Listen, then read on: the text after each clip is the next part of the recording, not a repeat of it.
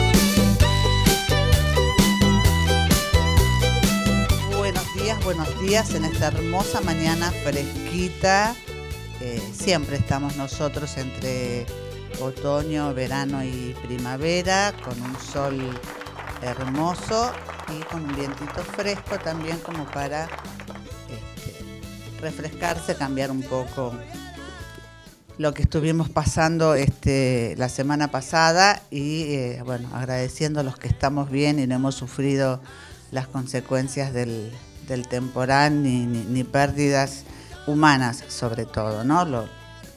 Lo material lo vamos recuperando. Igual les cuento que yo en mi casa estoy sin luz, pero por un problema interno y con paredes rotas por un problema interno de agua, pero no tiene nada que ver con el servicio meteorológico y las alertas. Bueno, acá estamos en alerta con Lucas, nuestro operador a cargo de los controles, que dice que no nos ve porque tiene un ojo inflamado, y dos invitadas de lujo, eh, casi casi contrapuestas, ¿no? Porque una eh, es todo relax y paz y amor y, y la otra cruzó los Andes corriendo. Eh, bueno, yo apenas si puedo cruzar la avenida Hipólito Yrigoyen corriendo, pero bueno, ahora nos va a contar la señora Mónica Patricia Mora. Buenos días, felicitaciones.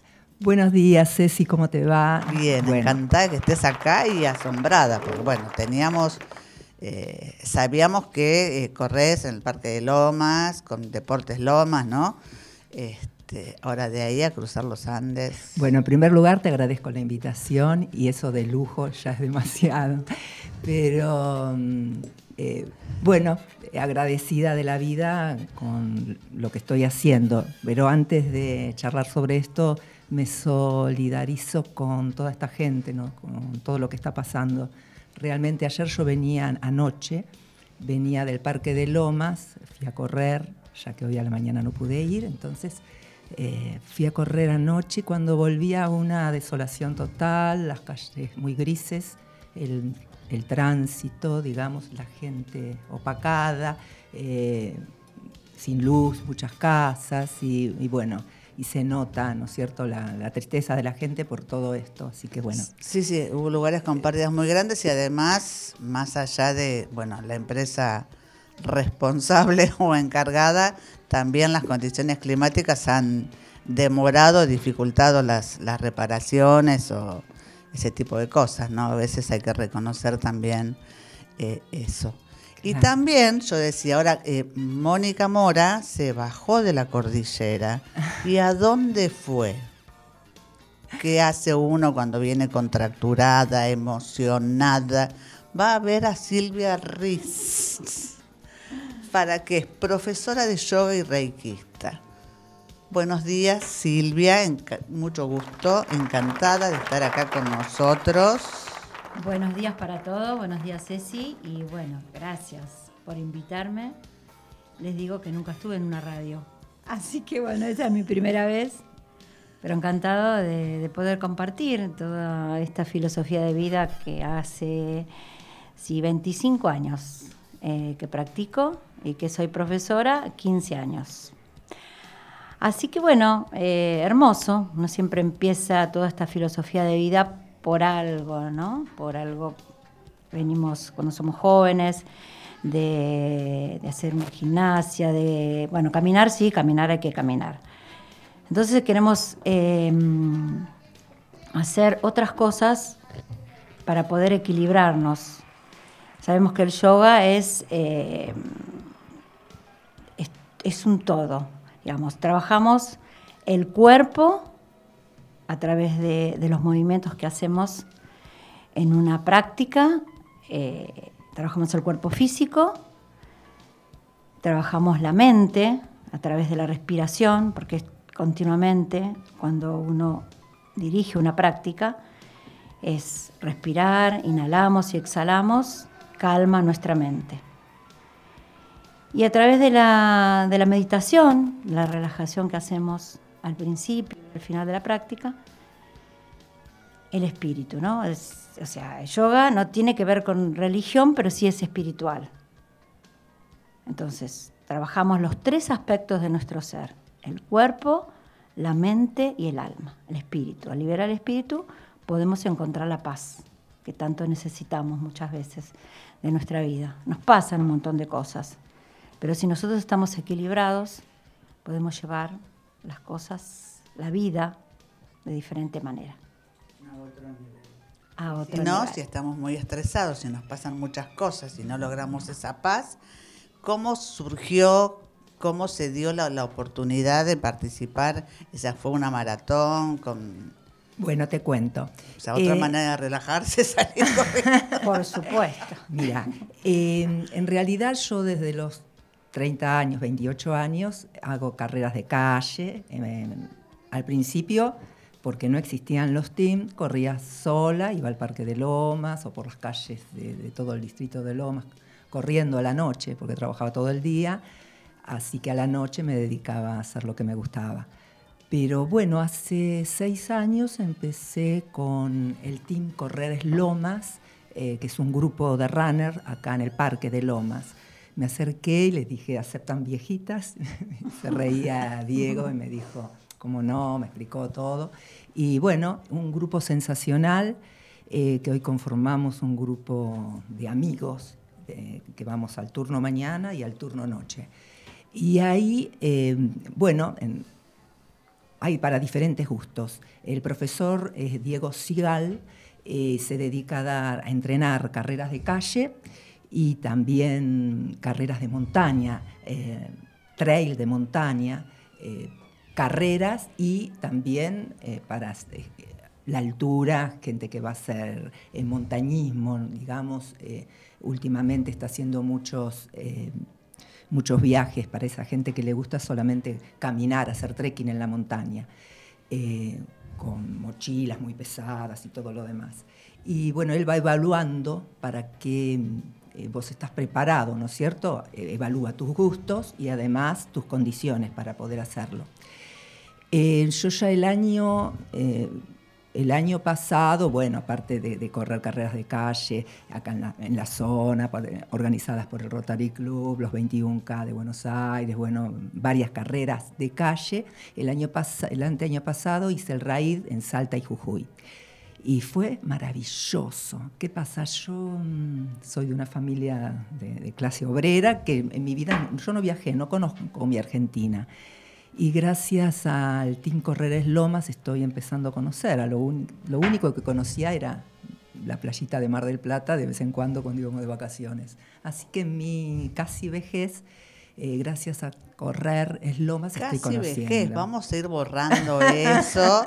No, porque, que a ver, yo no me siento vieja para uno nada. envejece Sí. desde el momento que nace. Cuando uno nace ya empieza a envejecer, Sí. eso es así, nos guste o no. Sí. Está en la gerontología, que a- está más o menos reconocida como rama de la medicina, y si no está en nuestro cuerpo. Queda lindo decir, Sí. los chicos crecen y nosotros envejecemos, vamos a cambiarlo. Los chicos envejecen, nosotras crecemos, maduramos, Claro. nos ponemos este, espléndidas, pero bueno, no casi vejez. eh, No, no, lo que pasa con es la que como- actividad que tenés Sí, obvio, y- y obvio. la diversidad en ambas cosas, ¿no? Porque es una excelente cantante de tango, tiene un grupo eh, de tango, nos ha visitado como cantante, entonces, por lo menos borremos el casi.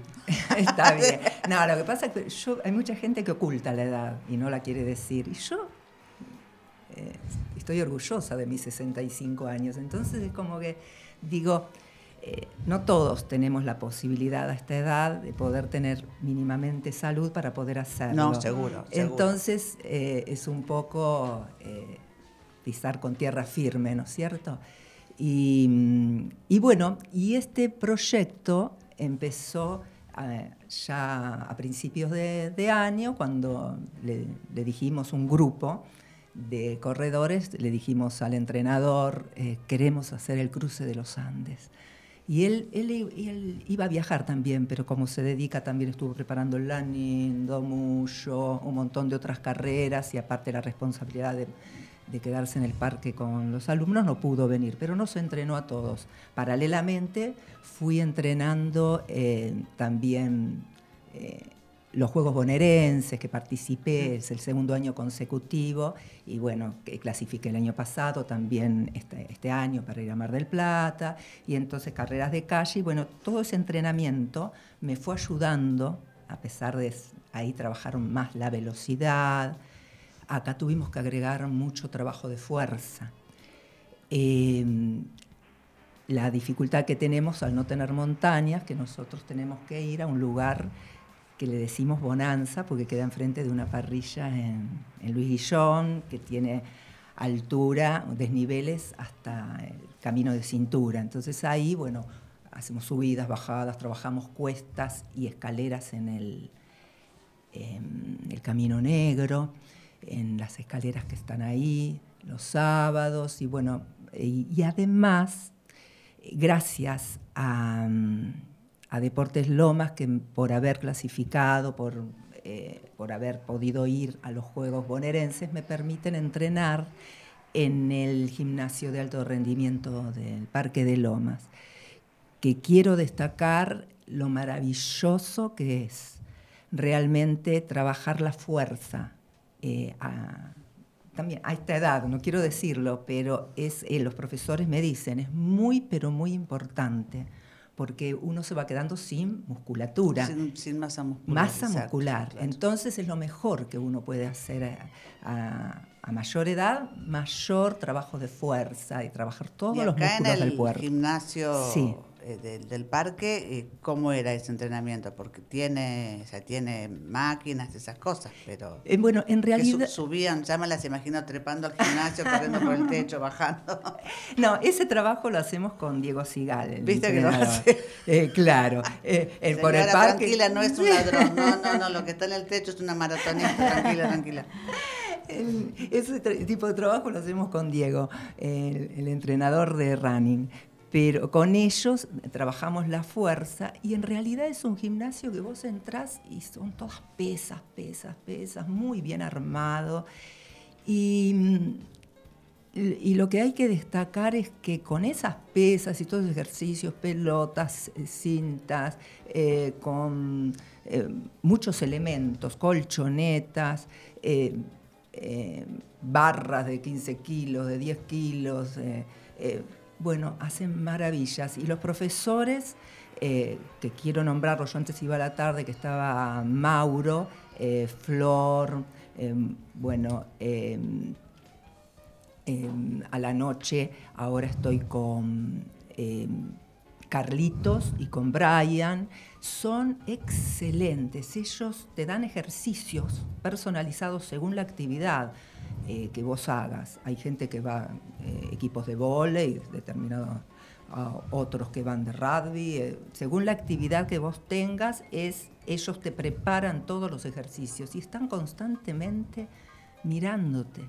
Vos estás haciendo una actividad que ellos te dan con barras o con, eh, con pesas, ¿no es cierto? Con pesas rusas. Y ellos desde la otra punta, no, no, la espalda así. Cuidemos a la derecho. adulta mayor. Sí. No, no, con todos, con todos, con todos. Yo Eh, porque te lo digo porque vos estás, derecho. hablas de la hincapié Claro, que no, viejita. obvio, cuidemos a la adulta Sí, mayor. No, obvio, obvio. Y, y vos eh, te miran para que no te lesiones constantemente la postura del cuerpo. Y, y eso me ayudó a poder correr estos 100 kilómetros. Eh, ¿Por qué? Porque es mucha fuerza. Acá eh, son... La carrera empieza ya con los preparativos, porque vos tenés que tener toda la ropa, la indumentaria necesaria eh, para no morirte de frío en los filos de la montaña. Entonces te tenés que prestar, que en esto son muy solidarios nuestros compañeros, que nos vamos prestando lo que necesitamos, o bueno, el que puede compra, eh, camperas de, para alta montaña, ¿no cierto?, impermeables, tenés que ir con tus chalecos, con tus botellas eh, de hidratación, con la mochila de hidratación, tenés que llevar obligatoriamente, bueno, los bastones. Eh, yo tuve una reunión con el organizador de esta carrera, se llama Sebastián Tagle, nos invitó al grupo con el que fuimos a una reunión en Capital, que es el, encargado, el organizador, el dueño, digamos, del club de corredores del Capital Federal. Y él nos dijo, por favor, bastones todo el tiempo, porque va a ser muy poco corrible, porque es muy extremo, digamos, los lugares son muy extremos, mucha altura, mucho desnivel. Así que mm, fuimos eh, los seis locos que, que quisimos hacer el cruce. Eh, los quiero nombrar a mis compañeros. Eh, no solamente, bueno, yo saqué el segundo puesto en mi categoría, llegué y todo, pero todos, por ejemplo, los quiero nombrar. Vero, eh, Vero de Lío sacó el, el tercer puesto en su categoría, que es más joven, alrededor de 50 años, 54 creo. Eh, fuimos Dan- Daniel Castaño, que él fue con una fascitis plantal y la verdad que hizo maravillas, cruzó todo el... todo eh, Qué hizo- valiente, ¿no? Porque no, no, re bien, se recuperó antes porque dijo yo no me lo quiero perder, fue- llegó bárbaro, llegó muy bien, con mejor tiempo que el que hice yo. Eh, después, eh, eh, Paula, Paula Di Marzo, que tiene 42, debe tener eh, Paulita, y ella fue muy compañera de nuestra genial eh, Noemí eh, Lama. Eh, Noé, eh, ¿sabes ¿saben cuántos años tiene?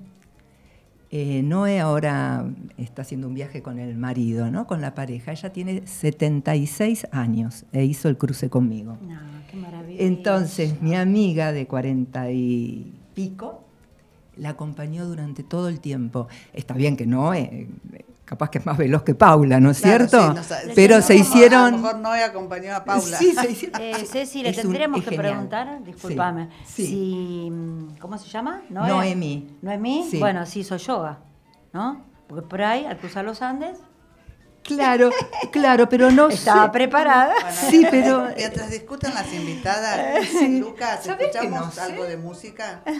¿Sabes que no sé? Porque es muy activa, hace, hace con 76 años, hace buceo, hace...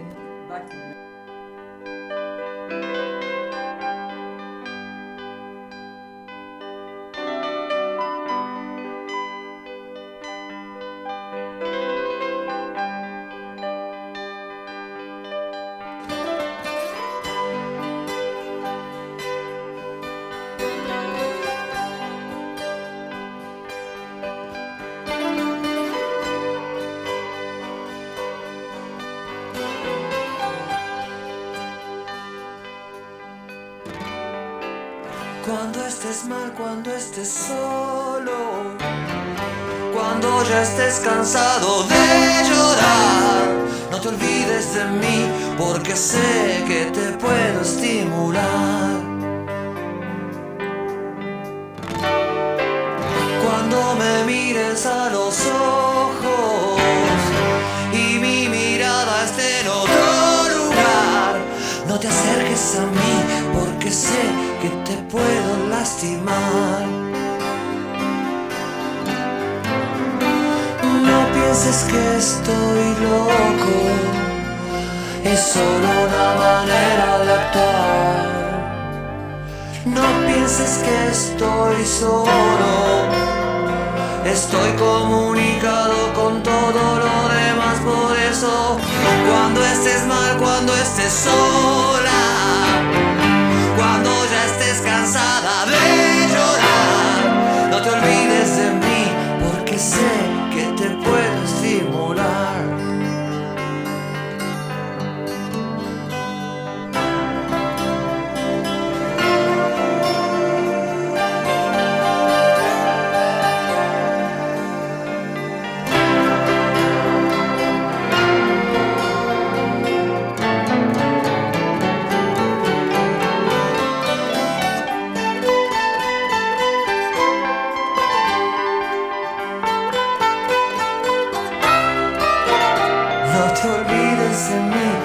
porque sé que te puedo estimular.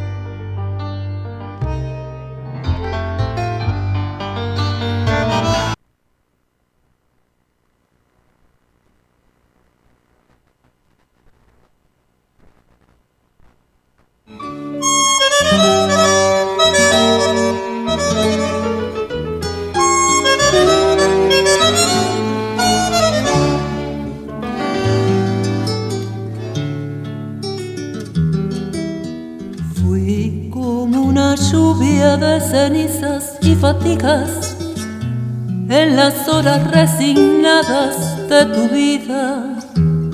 Gota de vinagre derramada, fatalmente derramada sobre todas tus heridas. Fuiste por mi culpa, golondrina entre la nieve, rosa marchitada por la nube que no llueve.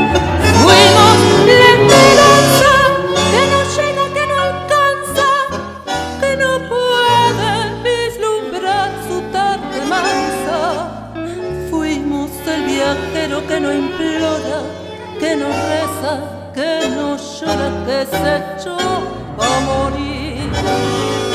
Vete, no comprendes que te estás matando, no comprendes que te estoy llamando. Vete, no me dices que te estoy llorando y quisiera no llorarte más. ¿No ves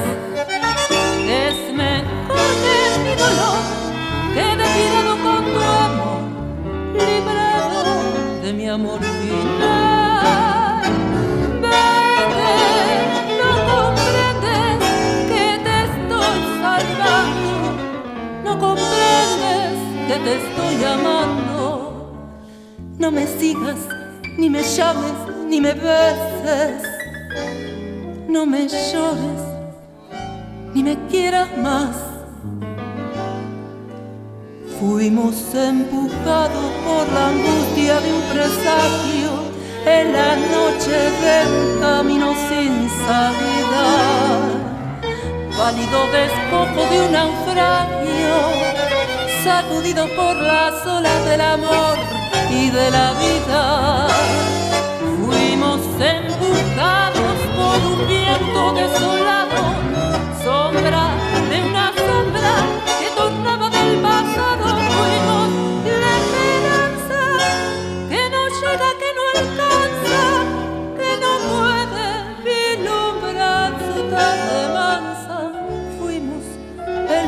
viajero que no implora, que no reza, que no llora, que se echó a morir. Vete, no comprendes que te estás matando, no comprendes que te estoy llamando.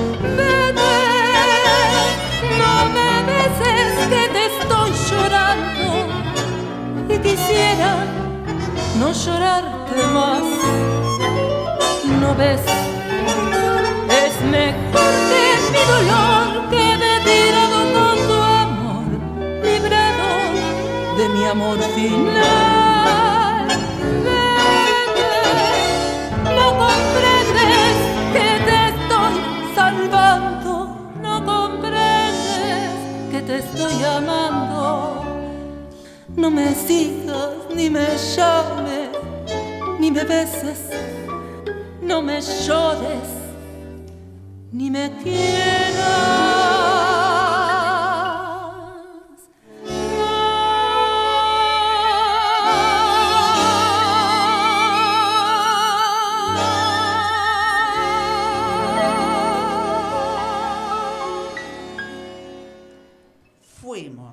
Así directamente desde la cordillera de los Andes para todos los oyentes.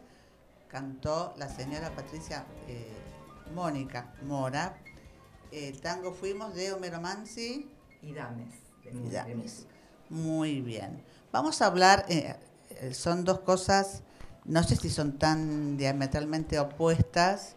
eh, una filosofía como puede ser, o como es el, el deporte, eh, casi extremo en este caso de, de cruzar, eh, que ahora nos va a explicar Mónica, que en realidad no se cruza los Andes, no hicieron lo de San Martín, sino por una cuestión limítrofe y política y, y complicada ahora con las burocracias, este, se hace por, por el límite.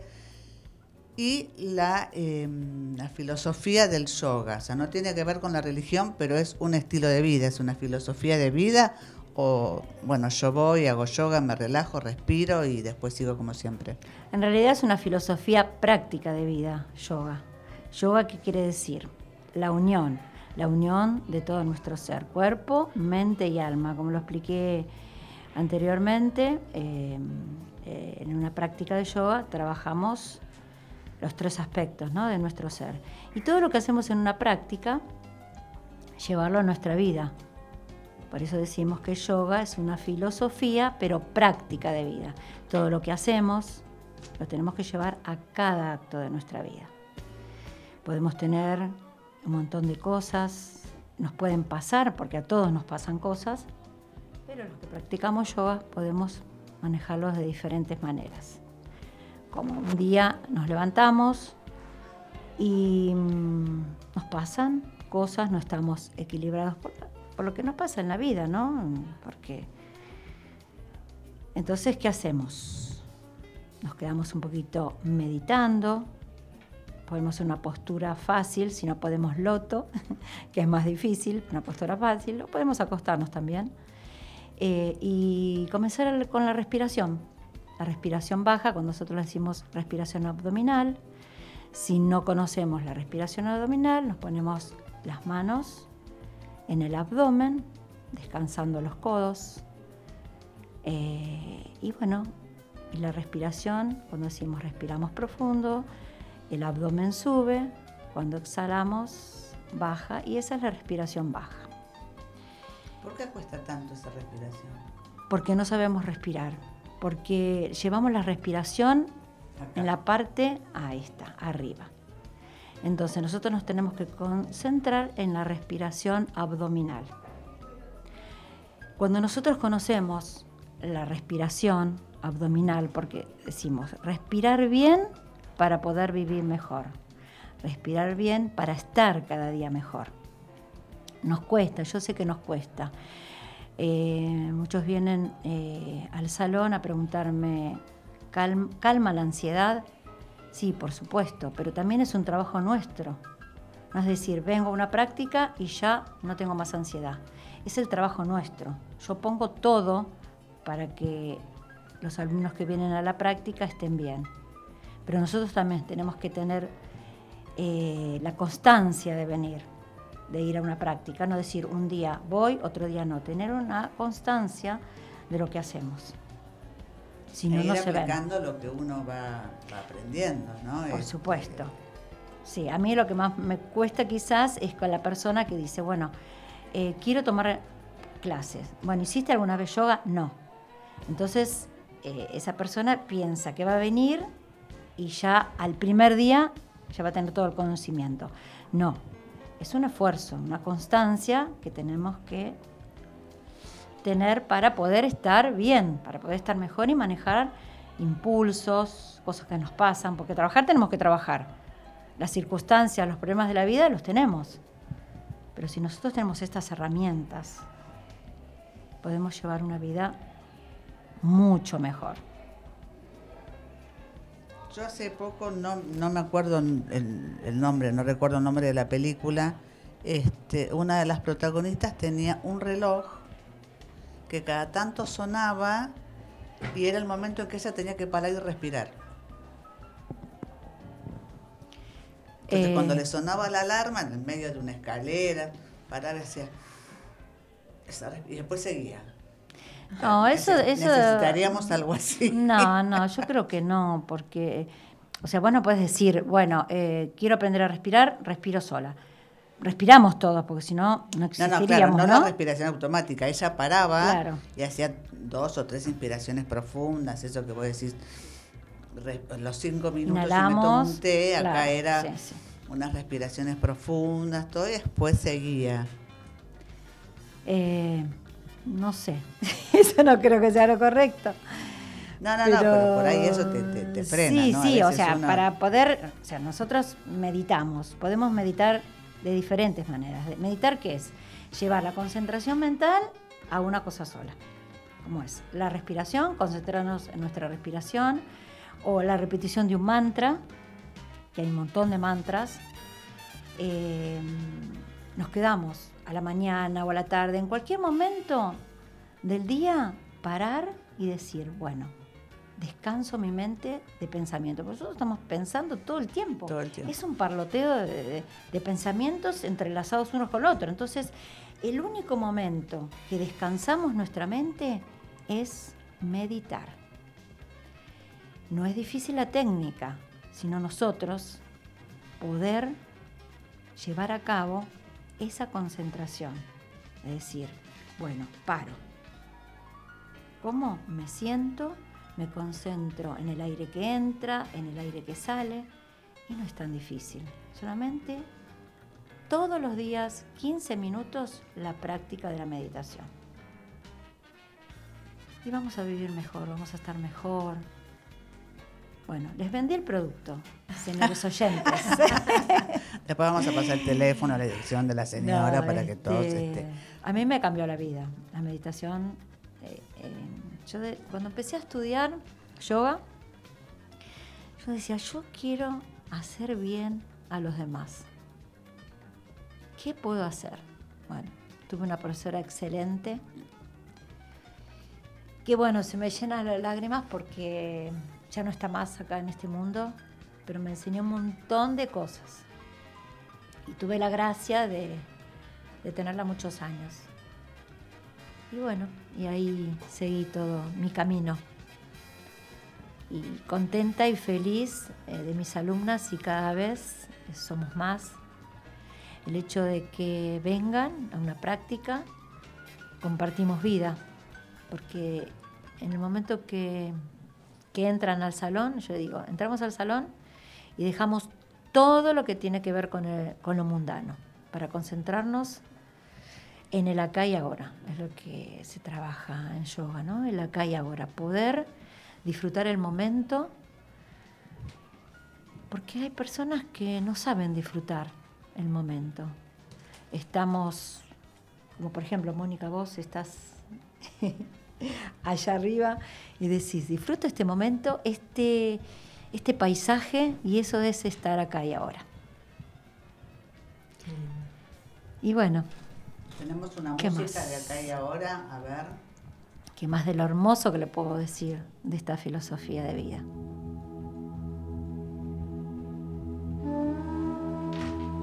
Yo empecé a hacer.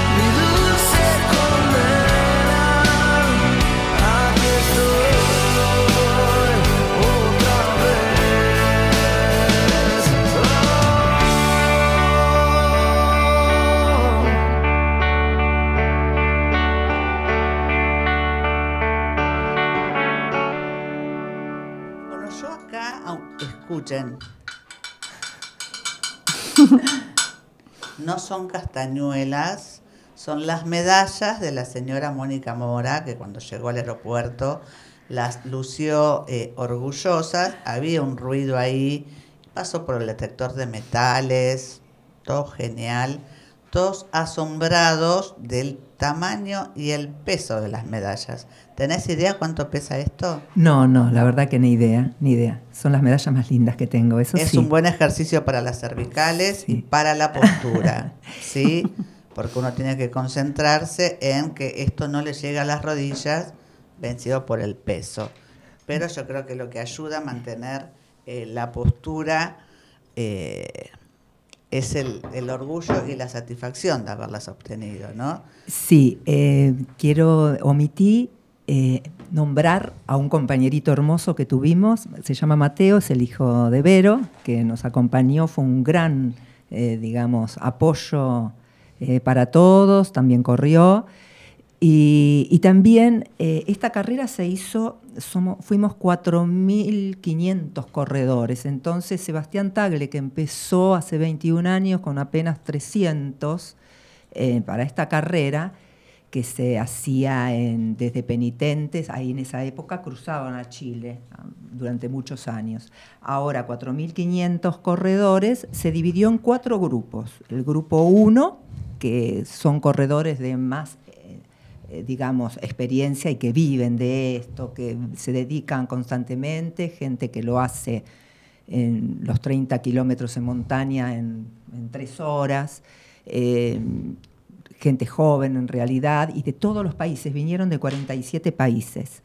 El grupo 1, después eh, los tres primeros días, el grupo 2, eh, otros tantos eh, corredores, y en ese grupo fueron también compañeros míos que eh, corren inclusive a, más velocidad que nosotras, las chicas, eh, que los nombro, que son de la noche, Horacio, el uruguayo, Germán y, mm, ay, me falta uno, y Germán, y Santiago. Eh, bueno, hicieron muy buen tiempo, pero bueno, en, eh, en esos grupos, digamos, hay mucha más competencia, ¿no es cierto?, de más corredores de elite y bueno, tuvieron, aparte tuvieron que correr con la inclemencia del tiempo. El, día, el día uno, el primer grupo que corrió, eh, había nevado, estaba todo totalmente nevado, mucho frío y muchas ráfagas de viento, 70 kilómetros por hora en los filos de la montaña. El primer, Nosotras dos aparecemos Sí. acá, nos agarra eso. Sí, seguramente. Claro. El primer día tuvieron que enfrentarse, el primer día se corre desde el Cerro Catedral, se sube 2.080 metros, eh, y en los filos dice que hacía 15 grados bajo cero. Muchas, algunos tuvieron que bajar con hipotermia. Nosotros fuimos unos días antes, ahí en la base, bajaban chicos, eh, digamos, con la tristeza de no haber podido cumplir su sueño, porque se tuvieron que bajar, muchos tuvieron que abandonar, eh, algunos hasta cuan- nos contaron que les aplicaron suero caliente en las venas para poder recuperarlos ¿no? del frío. Qué impresión. Mis compañeros en el grupo 2 que también tuvieron que, fue muy, muy difícil, muy difícil lo de ellos. Después el grupo 3 y nosotros nos tocó el grupo 4 que corrimos, eh, digamos, desde el día 4 al día 6. De pronto salió el sol, ¿Qué amaneció. pasó del día 1 al día 4? Del el día 1, el 1, 2 y 3, eh, la carrera se divide en tres días. En tres días. Eh, vos salís de- del Cerro Catedral hasta eh, subís, subís, subís. cuando llegás a los filos, bajás, son 10 kilómetros Los el filos primer son día. el es bol- el- el claro, borde de la de la montaña, digamos, los picos de la montaña. Pero ¿qué pasa? Son, por ejemplo, 10 kilómetros, el primer día 10 kilómetros en subida, todo subida, subida, subida, que trabajas muchísimo, los cuadris, ¿no? Tenés que estar por eso muy bien entrenado en fuerza. Y después las bajadas muy pronunciadas también, muy pero muy pronunciadas. En total el primer día son 30 kilómetros. Eh, ¿Cómo es el tema de, de- Sí. de la seguridad, de la protección médica? eh, quién los sigue, quién los cuida, dónde Bueno, descansan. Bueno, eh, la verdad, tienen una organización genial. Hay muchísimos voluntarios, médicos, enfermeros, eh, gente, digamos, especializada. Eh, cuando vos terminás el primer día, que fue el primer campamento en a orillas del lago Mascardi, cuando atravesás Aparte de los paisajes Unos horribles. Imagino. Este, no te dan ganas de quedarte. espectaculares. Y, ese, primer, ese primer día, eh, si vos te encontrabas, porque vos vas corriendo y ves gente escondida, eh, los fotógrafos que te van sacando fotos, gente, eh, médicos, cada tanto médicos ahí en, la- en alguna roca con su maletín por las dudas. eh, gente de la organización preguntando cómo te sentís físicamente o eh, también si tenés, eh, o anímicamente también, te pregunta, ¿estás bien para seguir? ¿Vas ¿Cómo- solo? O sea, más allá de que salieron, no sé. Todos en grupo, mil y pico, pero cada uno después tiene su ritmo. Vos Claro. no podés correr al ritmo de otro. Entonces No, vos vas no. corriendo y inclusive los, los senderos a veces es para una sola Son- persona. Eh, vos vas a, a tu ritmo. Pero digo, Es más, nos siempre tenés a la vista Siempre- algo- alguien. Siempre alguien tenés a la vista. Y te vas guiando por banderitas, ¿no es cierto? Que están con- muy bien colocadas por la organización.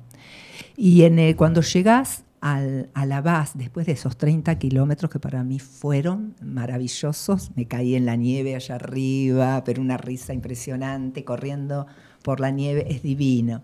Eh, y cuando los últimos tramos, todo de bosque, bosque, bosque, es interminable, es decir, no llegas más y de pronto cuando ves el arco, una emoción Ay, sí. impresionante. Te reciben, ahí te cuento, ahí les va a gustar.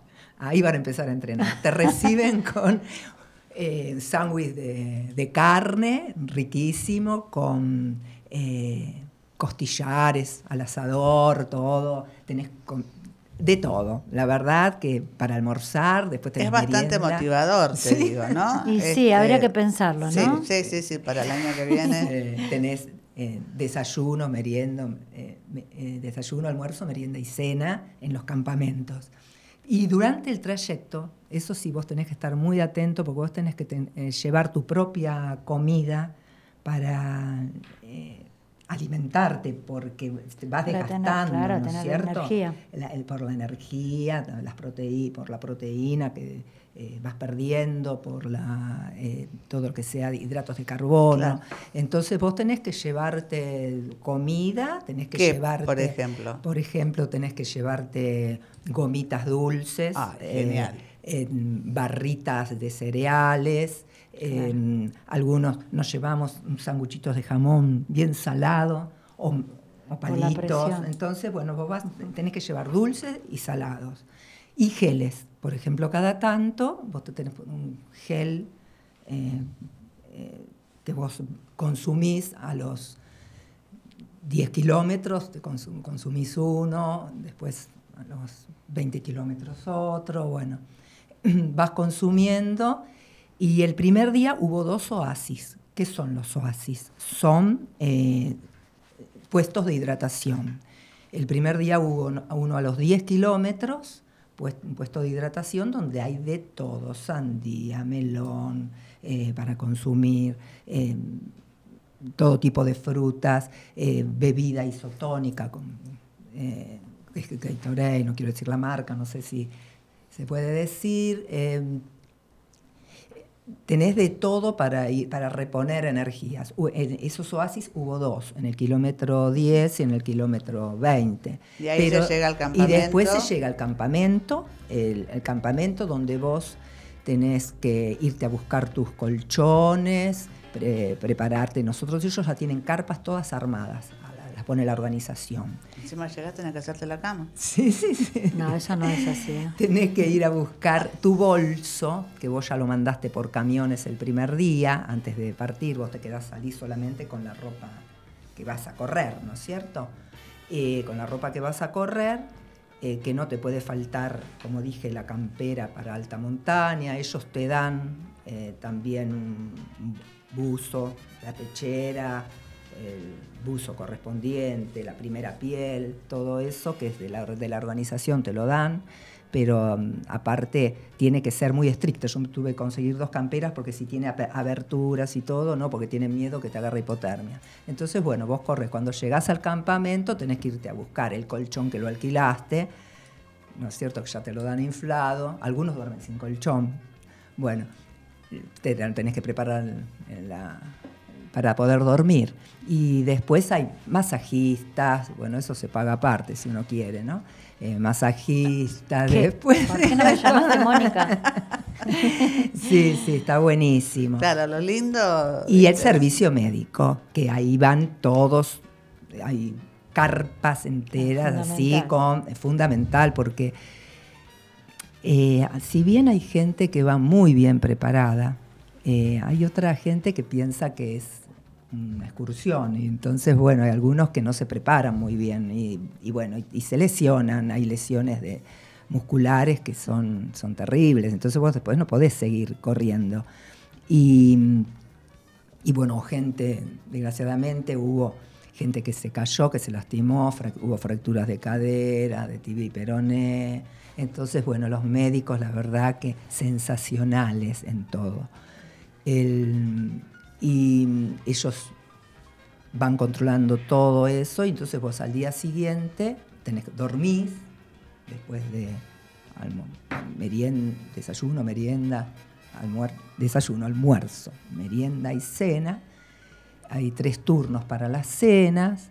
Ese desayuno eh, lo haces en el campamento antes de la siguiente etapa. antes de la siguiente El almuerzo, etapa. ¿hay algún puesto por ahí en el...? El almuerzo mismo ahí hay carpas enteras donde vos... eh, Pero por eso, vos salís del campamento para la siguiente etapa. Claro, antes de salir, vos por ejemplo, el primer Sí. día no, vos salís así, este, este primer día que te conté que, de- que llegamos al lago Mascardi, ahí eh, llegamos y eh, yo por ejemplo para el almuerzo no llegué, llegué más tarde, entonces me perdí el almuerzo, eh, pero bueno, ya después vas comiendo durante el día, hay comida, eh, hay mucha comida, o sea que de eso no, no, no, no hay problema. Eh, después tenés la merienda, la cena al- y después dormís. Al día siguiente te tenés que levantar, cuanto más te- temprano te levantes, mejor, porque vos ya podés, eh, no, tenés- no te podés bañar en esos tres días, porque no tenés eh, duchas, te llevas toallitas eh, de el usan los bebés, rápido, baño claro. rápido. Eh, bueno, tenés que tener todo como para poder salir. Aparte que todo eso que uno va, Sí, va como sí. haciendo una capita que te protege. Claro, y después a las 6 de la mañana tenés abiertas las carpas para desayunar, que te dan de todo también, ¿no es cierto? Unos desayunos muy completos. Eh, podés tomar café, té, lo que se te ocurra, con eh, mermeladas, con... eh, Y algo fruta. especial, particular, para, o sea, como puede ser los frutos secos o... Sí, pero eso te lo llevas todo vos. Ah. Yo de acá me llevé cualquier cantidad de frutos secos, de, eh, de ay, lo que se le pone a- al pan dulce negro, eh, pasas de uvas, ¿no es cierto? Te llevas de todo. Y después también proteínas, barras de proteínas que son para Todo comer. eso te lo llevas vos de acá. Sí, sí, nos llevamos de acá para ir teniendo en el, en el viaje y para tener después en el campamento para poder reponer, ¿no es cierto?, energía. Y el, el segundo día fue, digamos, muy difícil. Fue ya el, el- eh, Sebastián desde Tagle. Mascardi. Desde Mascardi, ahí subimos. eh, también por el, el cerro.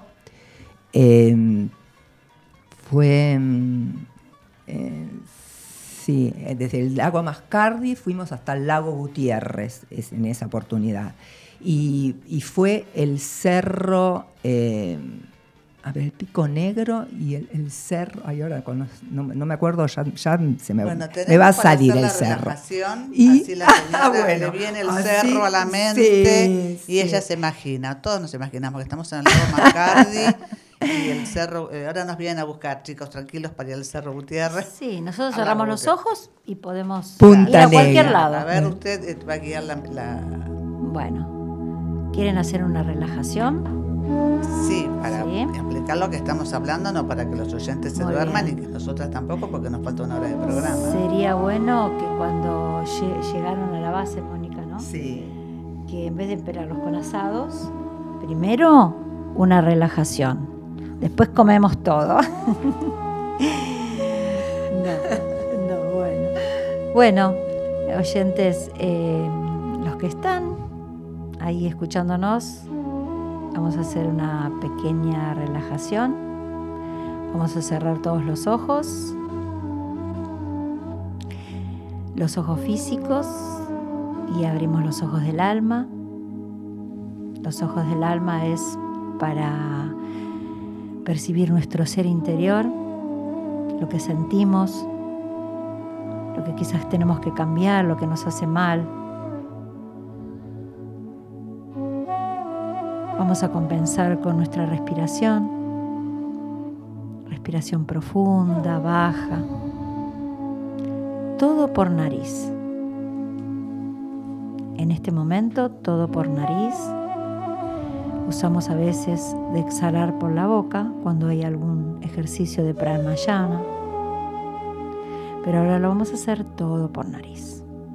Entonces, cerramos los ojos físicos. Percibimos que no tiemblan. Y vamos a visualizar un lugar. El lugar que fuimos felices. Puede ser en la playa, puede ser en la montaña, donde ustedes se sientan mejor. Vayan a ese lugar. Comiencen con su respiración, respiración baja, profunda. Y se encuentran, vamos a hacer una visualización que estamos enfrente del lugar tan hermoso.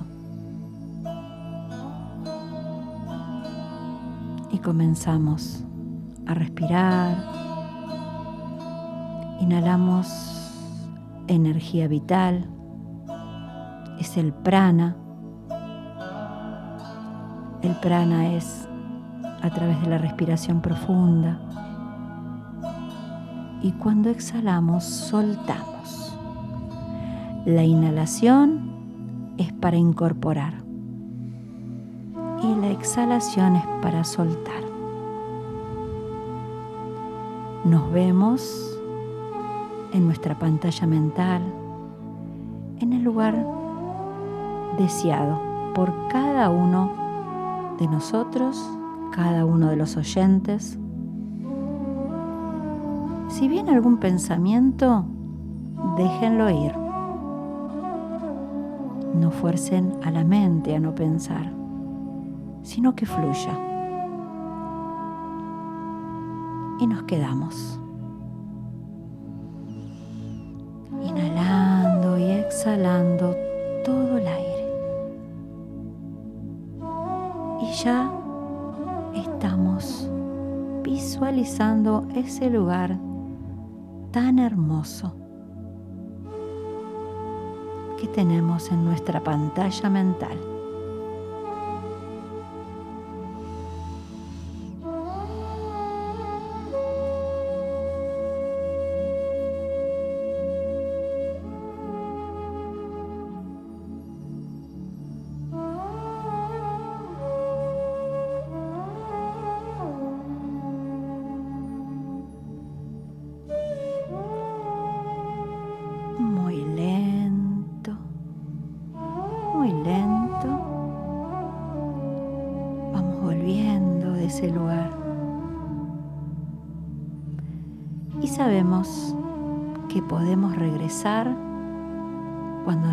Nosotros lo deseamos.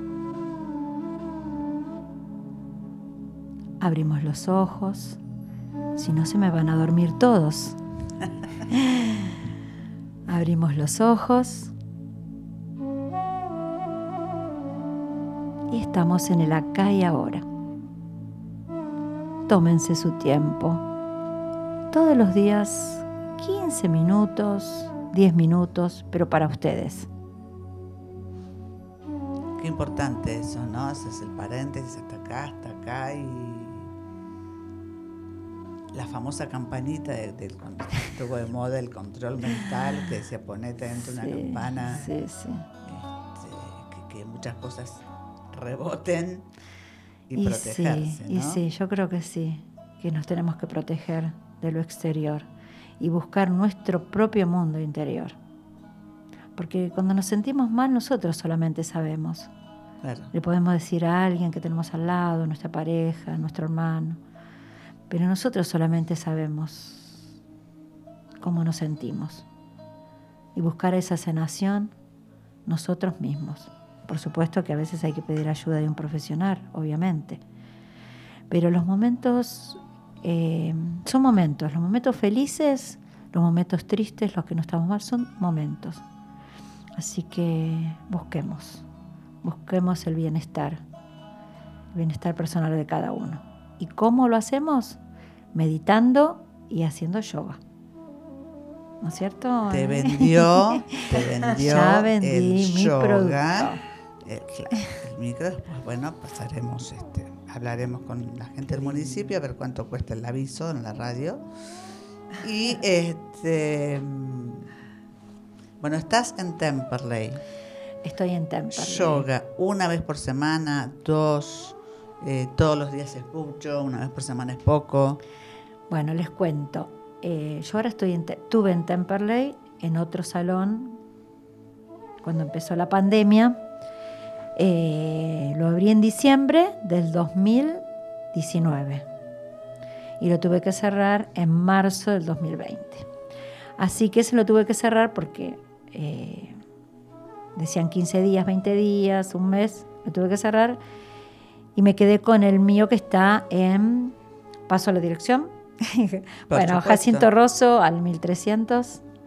El espacio se llama Tamahal Yoga. Y me quedé con ese espacio. eh, estoy dos veces por semana. Y, y bueno, hay otros en un espacio, así que hay otros profesores también que están dando clase. Reikistas también que están dando en, en lugar. Porque desgraciadamente, eh, con lo de la pandemia, mucha gente quedó sin espacio Claro. por un tema también económico. Bueno, yo lo ofrezco también para ahora que, que tenemos la posibilidad de esta radio, los ofrezco para las personas que se quedaron sin, sin lugar, que yo sé que cuesta mucho los alquileres, y así que si alguno no, no tiene su espacio y quiere dar, se trae por supuesto los alumnos o lo que quiera dar y lo ofrezco para quien quiera. Después vamos pasando número de teléfono. Bueno, decímelo así, después lo pasamos, el celu. Sí, 11 Sí. 50 Sí. 56 Sí. 68 33. Tres. 33, Silvia. Muy bien. Y bueno, eh, yoga en realidad se tiene que practicar todos los días. Pero los que vienen a la, práctica son dos veces por semana, lo mínimo.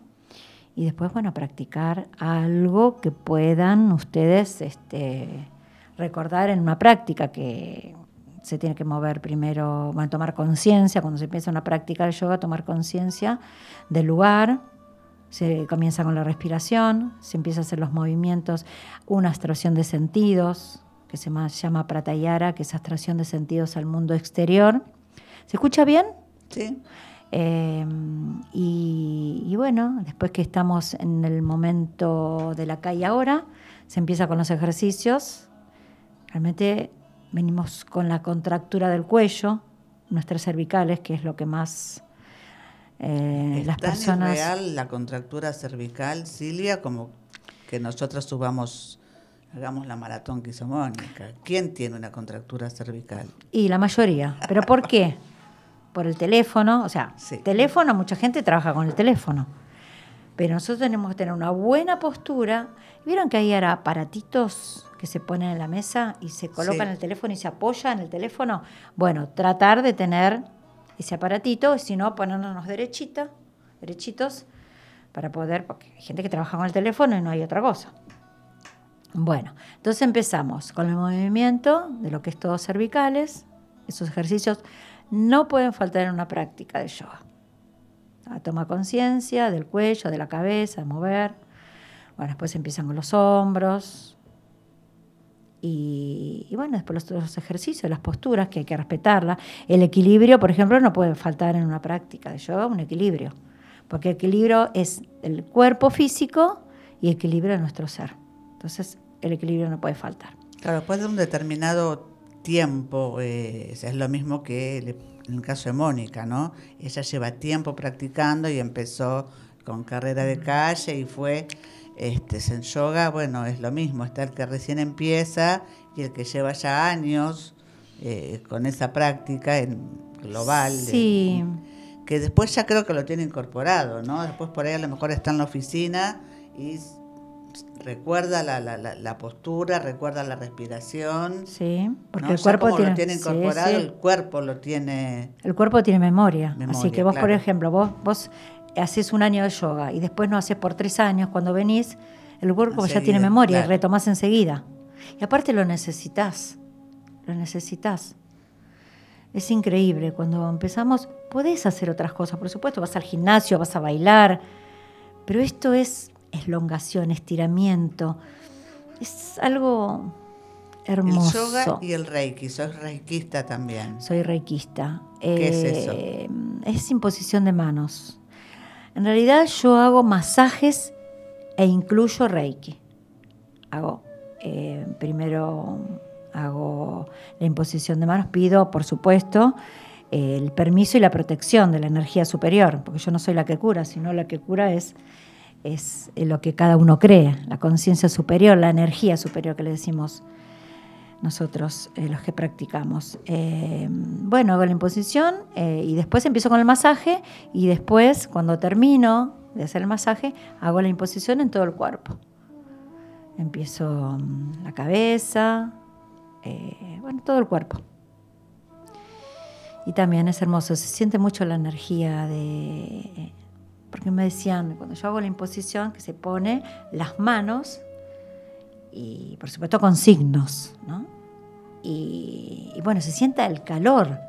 Es impresionante el calor que se siente cuando se ponen las manos arriba, ¿no? No, no apoyadas, sino arriba del cuerpo de la persona. Así que lo incluyo, el masaje con Reiki. Pero después tenemos otra persona en el salón que, que da solamente Reiki. Hace la imposición, no hace masajes. Claro. Yo hago las dos cosas.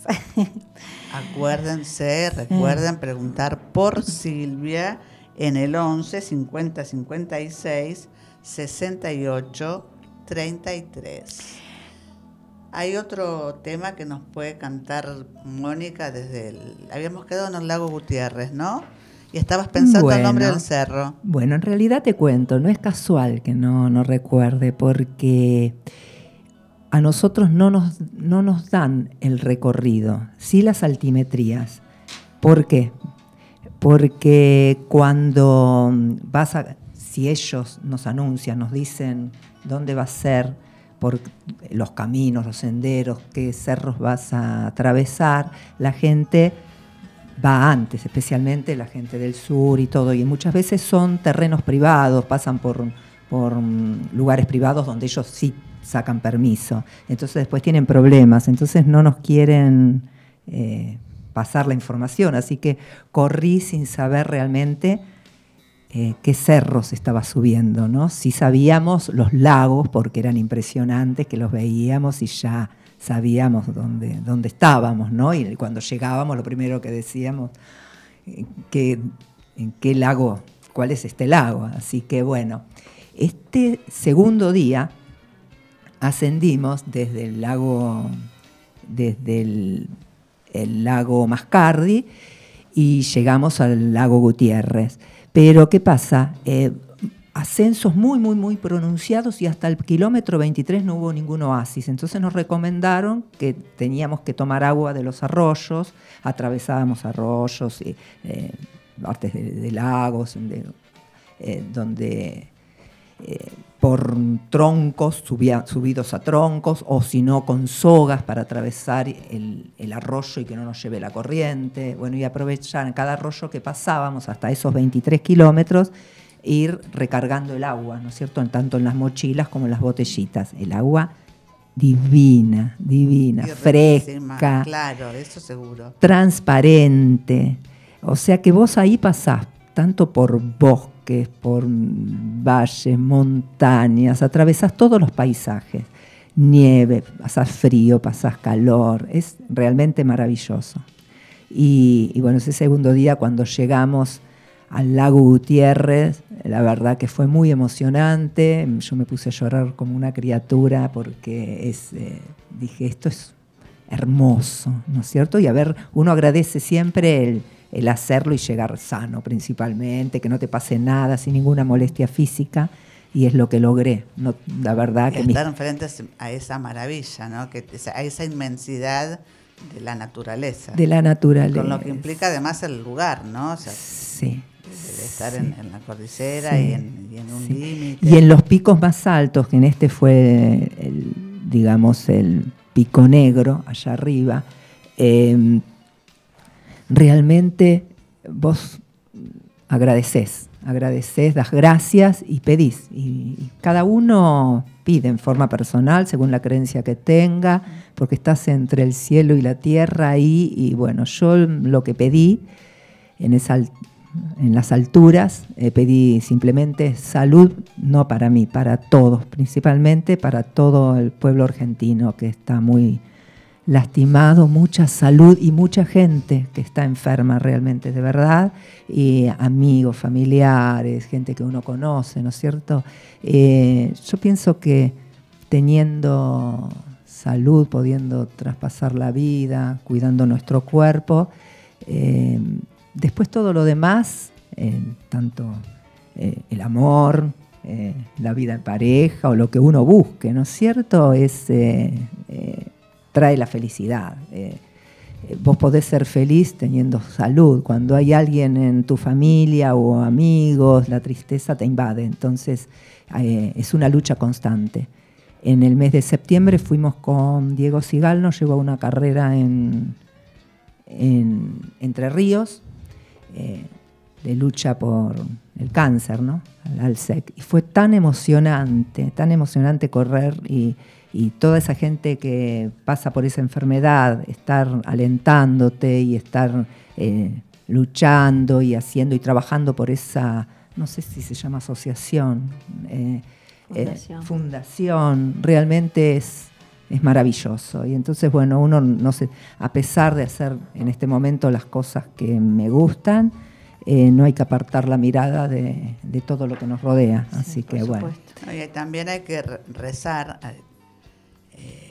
ambas desde sus disciplinas, este, o, o sea, rezar o, o invocar y a través de su fe, como vos decías, y de las creencias, eh, y digo desde sus disciplinas, en la relajación del yoga y en la filosofía, y, y- y vos desde el, desde el deporte y de plantearte esos desafíos y de estar con un grupo, pero estar con vos fundamentalmente, en los dos casos, uno se encuentra con uno y eh, uno pide salud y yo creo que también hay que pedir, eh, o sea, uno pide salud por la familia, o sea, pero también hay que pedir que esa gente la reciba, ¿no?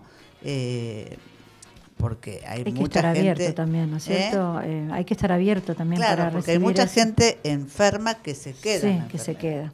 No digo no ir al médico, ojo, ni rechazar los tratamientos, ni uno puede, no sé, complementar la, eh, la kinesiología o la fisioterapia con yoga o con carreras, con deportes, este, pero bueno, hacer eso, no quedarme solamente en que me duelen las cervicales. No, no. Este, O sea, que esa gente, pedir esa apertura que tienen ustedes hacia lo que nos brinda la, la naturaleza, ¿no? Porque a lo mejor hubo mucha gente que se sentó ahí a orillas del lago Gutiérrez y dijo, mira qué lindo, che. ¿No? Y no, no, no se conmovió este, por esa inmensidad que tenía enfrente y Totalmente. que te, que te abre, te hace tomar conciencia de lo chiquito que somos y de todo lo que podemos y tenemos. Y el hecho de correr sola, de estar ahí arriba, trayectos que vas acompañado con gente que desconoces y, y te hablan en ese momento y te vas apoyando, eh, hacer esos trayectos sola, estar eh, solo con tu alma, no Claro, con tu porque por más que tengas una fortaleza. persona al lado, una cosa es Sí. que vayas corriendo con una amiga de toda la vida o que vayas Claro. corriendo con tu esposo o con tu hija, Claro. que, que es distinto el apoyo. Y otra cosa es que se pase, a- pase alguien por al lado y te diga, vamos, Moni, vamos, quieres una barrita, Sí. tomá, y después no la volvés a ver No, más. no, no lo Es ese ángel que pasó en ese segundo. Sí, sí, Tenemos el tema, sí. así bajamos a la tierra. sí.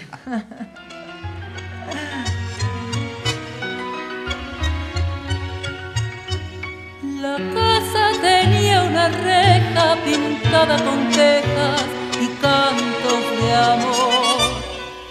La noche llenada de ojeras, la reja, la hiedra y el viejo balcón.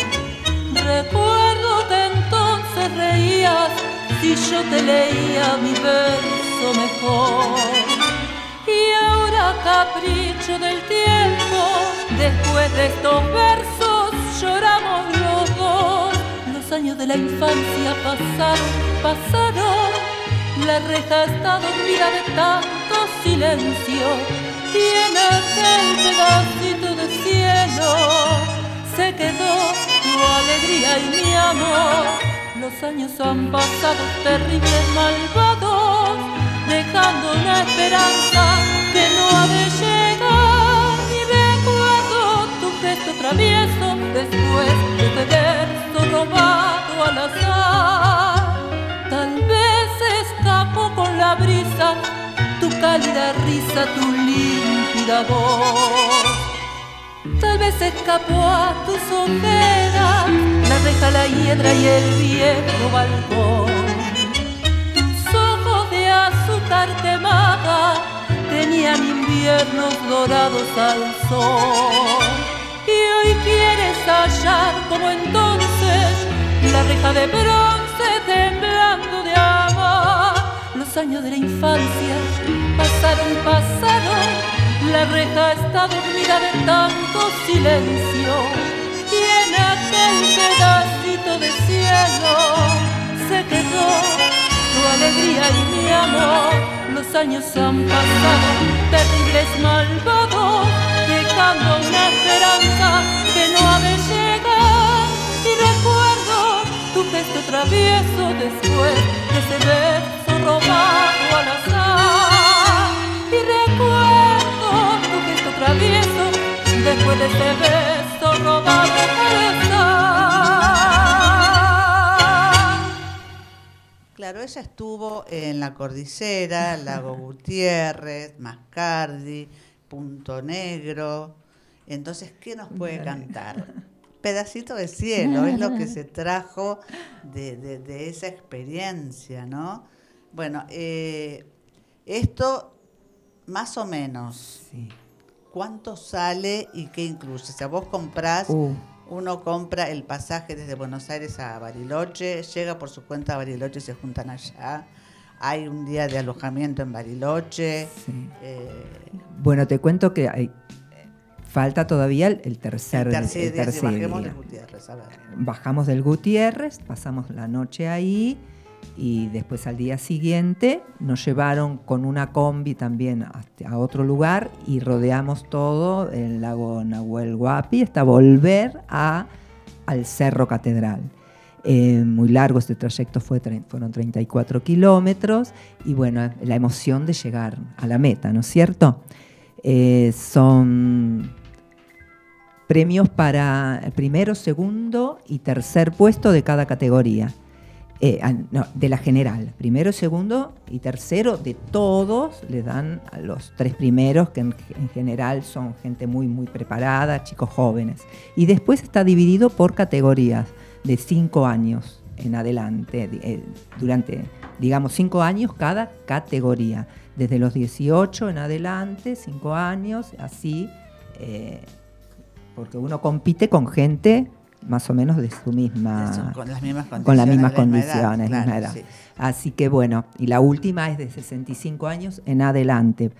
Por eso te estoy diciendo que mi compañera con o- 76 años eh, corrió en mi misma categoría. Nos vamos Así a que- preparar, Silvia. Sí, sí, Cuando sí, lleguemos a los 65. No, hermoso. Yo tengo dos años para correr.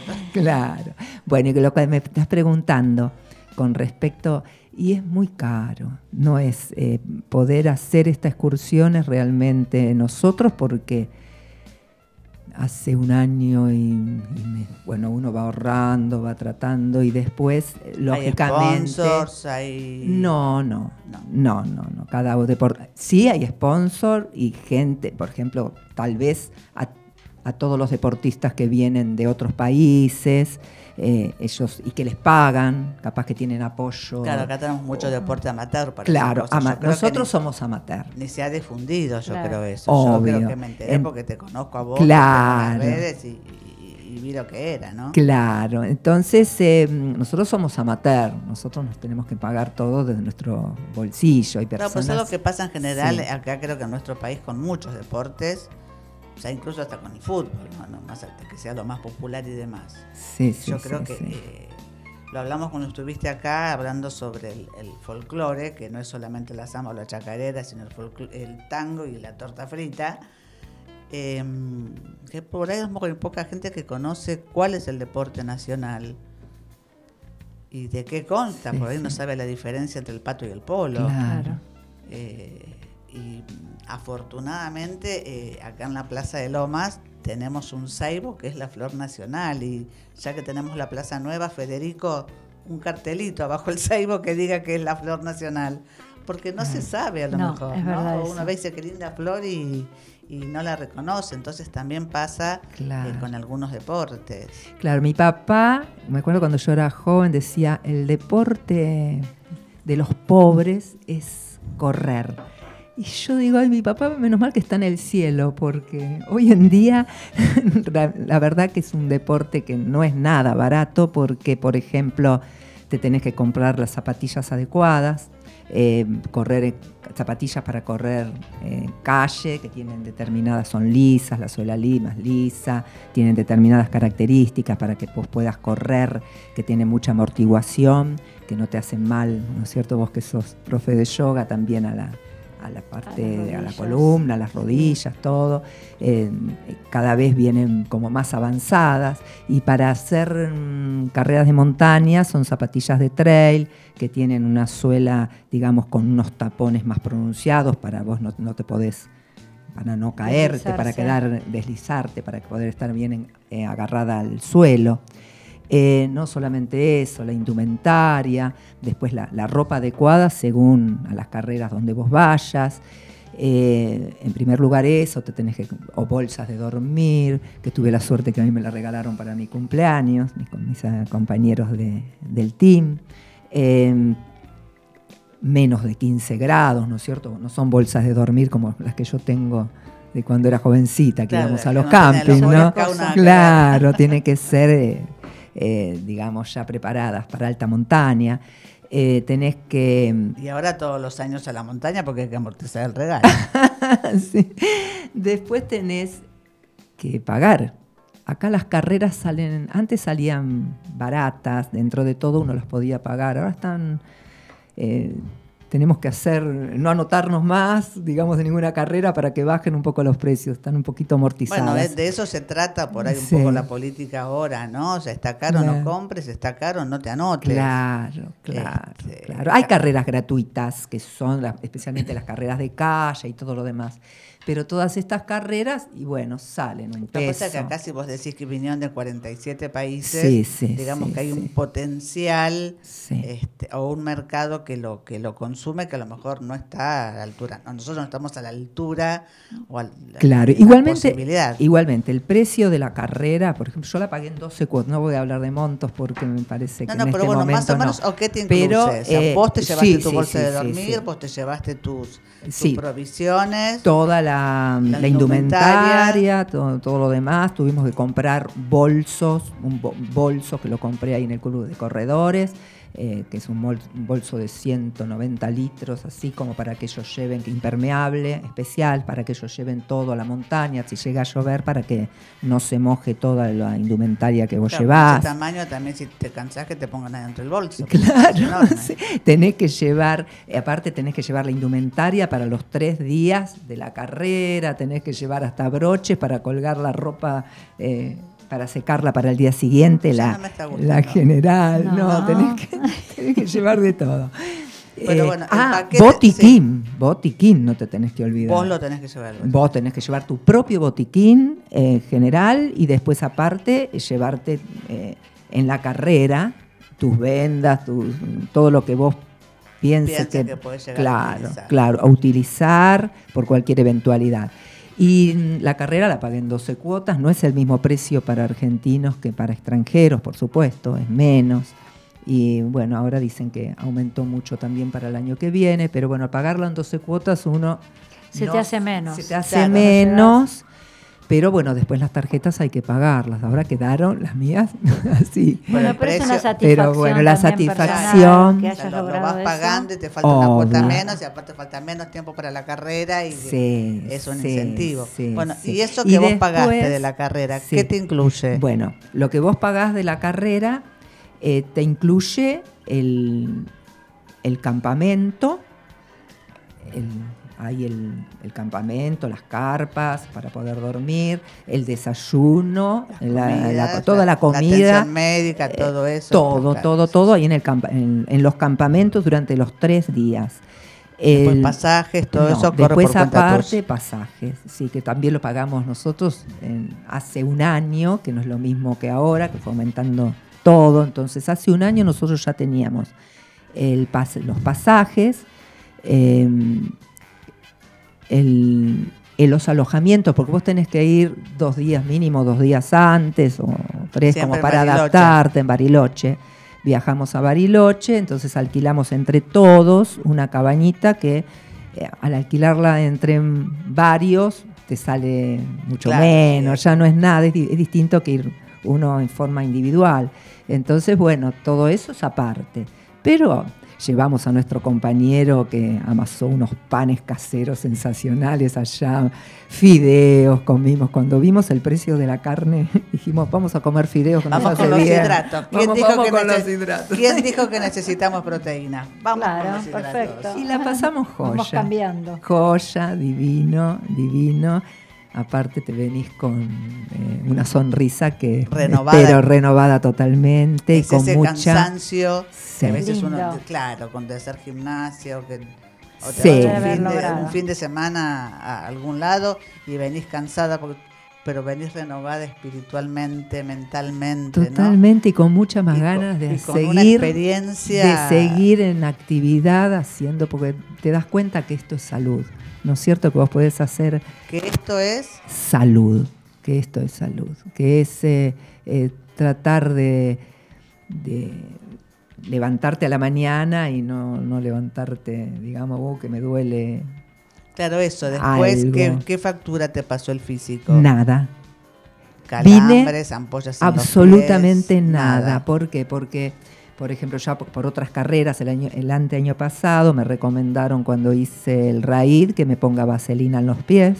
Se lo recomiendo a todos los corredores, a todos los chicos que hacen Sí, hay gente que, running. en la peregrinación a Luján se También, pone- pone, claro. también. Entonces, ni una sola ampolla. Y mis pies me respondieron bárbaro, las piernas también, no tuve ni un solo calambre, absolutamente nada. Eh, lógicamente el primer día después estábamos un poco caminando lento, ¿no? Del cansancio acumulado de los tres días, pero ya al día siguiente eh, quedas como nueva. Eh, es más, Cuando bajan del bajan al catedral sí, y después Eh, bajan a Bariloche. Y de ahí ya se vuelven. o- No, nos quedamos unos días en Bariloche también, porque dijimos, Pero bueno. eso por ustedes ya no, de ya nosotros, nosotros eh, eh, en los primeros días nos alojamos en Cerro Catedral para poder estar cerca de la largada, en la base. pero en una cabaña ahí, que es más caro que alojarse en el centro de Bariloche. Y después alquilamos otra cabañita más cerca de Bariloche para quedarnos tres días más. Claro, pues todos los boliches, todo. Claro. Claro, No, hicimos vida, vida, vida de playita, no, vida de- no, no, no, no, playita, eh, playa, divino, es más, nos Claro, encontramos. donde no haya un escalón, donde Sí. todo sea sobre el nivel del mar, si puede estar bajo el nivel del mar también. No, no, y, a- y ayer le decía a mi entrenador, fui a correr a la noche y le digo, ay, correr acá en el parque, ahora estaba, parecía que volaba. ¿Dónde está el lago? ¿Dónde está el lago? Todo tan No, fácil. me parecía, yo digo, eh, las bajaditas o las subiditas, digamos, los desniveles del Parque de Lomas, eh, que muchas veces uno dice, uy, esta partecita que a uno le cuesta un poco más. Nada, era como que ven- Claro, no, el vi- año vine que- con un, em- un el- ímpetu No impresionante. sé quién está en deportes el año que viene, unos conter así sobre, ¿no? Para, para que no extrañe acá la gente, podemos esas lomitas, algunas, ¿no? Hacer un poquito más elevado, algún laguito artificial para que... Claro. Eh, sí, el secretario de Deportes, el señor Manuel Cordero. Eh, y realmente el Parque de Lomas, eh, quiero hablar de nuestro Parque de Lomas, es maravilloso. Hay gente que no lo conoce, es una pena. Yo de toda mi vida eh, fui a entrenar ahí, en el Sí, está muy anonimato, lindo, muy lindo, está pero era en aquella época, cuando yo era jovencita, no tenía, a veces a la noche no había luz necesaria, o bueno, después a la vuelta la- eh, un poco más oscurito, no, no ten- todo lo que Sí, tiene hubo hoy en épocas día, que no, no era, no tan, tan no era bonito. recomendable, no era Hoy- bonito. Hoy está hermoso. y hoy es segura la zona, eso es un montón que no muy lo- seguro. de día, ¿no? muy no por ahí. seguro. Y ad- además, eh, el- todos los chicos de seguridad, ¿no es cierto? Una, una, digamos, educación muy buena, gente de la policía local cuidando el lugar.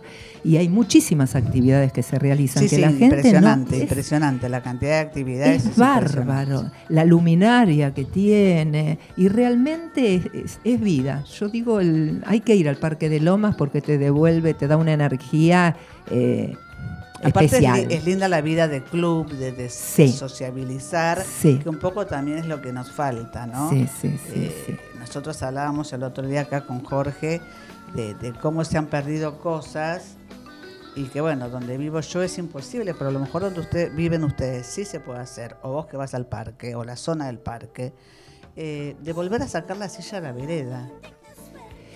Y Y hoy, según, y si- yo no hoy, puedo es- porque hoy no está difícil. Claro, hoy el está tema es ese, difícil, el tema es muy ese. difícil. Si yo a, a la vuelta de mi casa hay un señor que todos los días ya cuando está lindo saca la silla.